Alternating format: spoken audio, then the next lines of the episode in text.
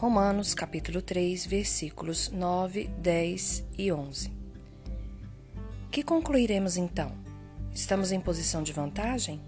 Não. Já demonstramos que tanto judeus quanto gentios estão debaixo do pecado. Como está escrito, não há nenhum justo, nenhum sequer. Não há ninguém que entenda, ninguém que busque a Deus. Segundo a Pedro, capítulo 3, versículo 14. Portanto, amados, enquanto esperam estas coisas, empenhem-se para serem encontrados por ele em paz, imaculados e inculpáveis.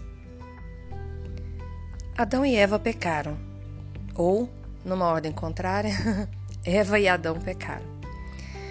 Ah, desde então, nós estamos debaixo das consequências desse pecado.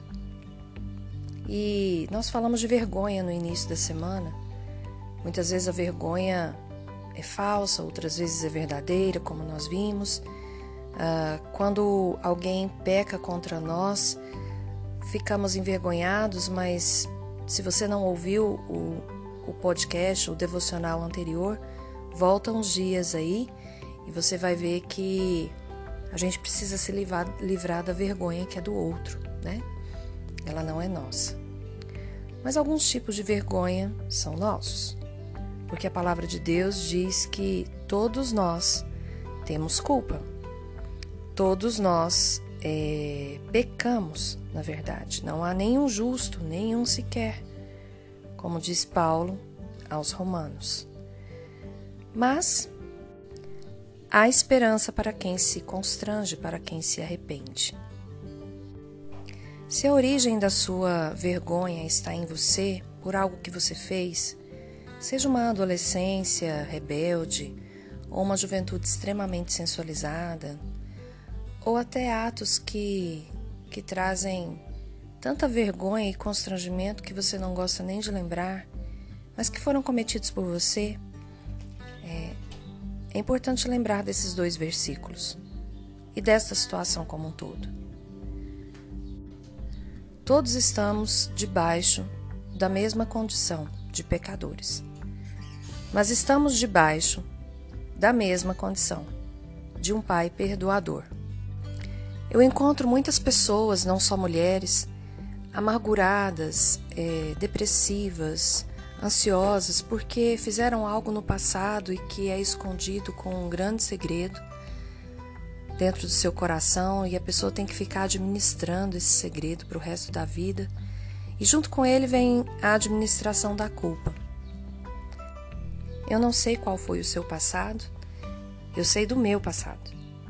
E eu não me orgulho de muitas coisas do que fiz, principalmente em relação à minha intimidade com o Senhor e a minha intimidade com outras pessoas.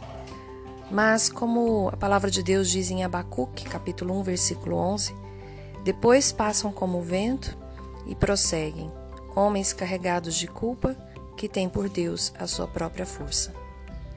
O que eu sei de mim e do meu passado, e o que eu percebo de muitas pessoas que carregam uma culpa enorme com o que fizeram, uma vergonha imensa, é de que nós, eu e elas, fizemos de nossa própria força o nosso Deus. O que, que eu quero dizer com isso? Você já parou para pensar que quando você não se perdoa a respeito de um pecado ou algo que você fez no passado, você está dizendo em alto e bom som que o perdão do Pai, que é o seu amado principal, não é suficiente para te tirar do sofrimento? Sim, porque ele te perdoou na cruz, mandando seu filho unigênito para morrer, e vou repetir, morte de cruz, para que os seus pecados fossem pagos lá naquele lugar lugar de morte.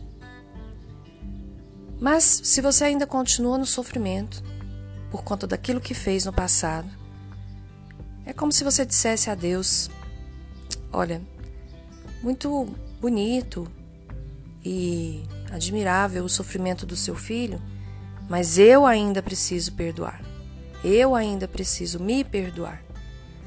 Minha querida, você e eu não somos maiores do que Deus.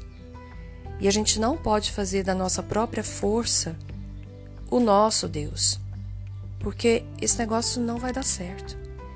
Deus é Deus galardoador, é Deus misericordioso, bondoso e que diz que a gente deve se empenhar para sermos encontradas por Ele em paz, imaculadas e inculpáveis.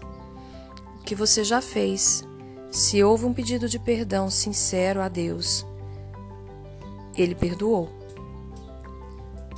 Saia desse lugar de vergonha por, por própria culpa daquilo que aconteceu e talvez não te represente mais.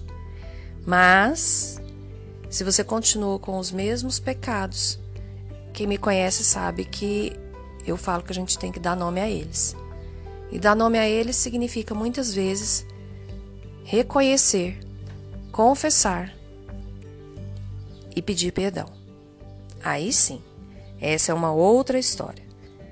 Para que a gente possa ser encontrada em paz e inculpável e também imaculada. Não acredite na dúvida que mais uma vez a serpente tenta lançar ao seu coração. Lembre-se, como eu já disse anteriormente, Eva não precisou ser convencida. Eva precisou apenas de uma dúvida, de uma pergunta, para mentir. Não minta para você mesma, não minta para a vida. O perdão de Deus é soberano, suficiente e verdadeiro. Não acho que o seu é maior do que o dele. Aqui é Daniela de Alcântara, direto do devocional Sou do Meu Amado para o seu coração.